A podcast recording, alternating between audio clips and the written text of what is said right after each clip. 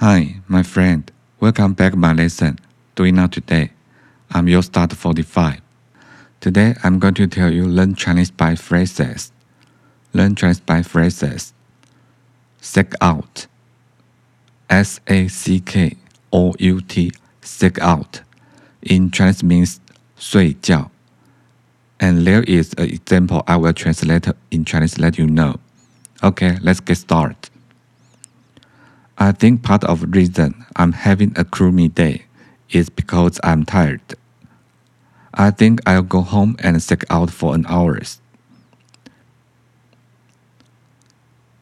If I sack out a couple of hours, then I should wake up in a better mood.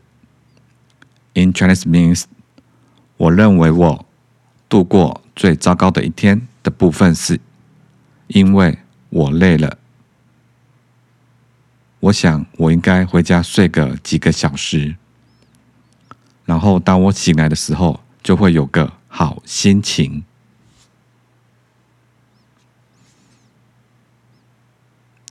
Okay, let me repeat again. I think part of the reason I'm having a gloomy day is because I'm tired.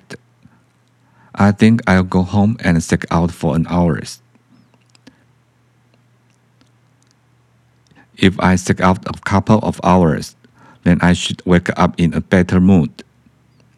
In Chinese means 我认为我度过最糟糕的一天的部分是，因为我累了。我想我应该回家睡个几个小时，然后当我醒来的时候，就会有个好心情。That's all for today. Hope you like. Thank you for listening and have a nice day.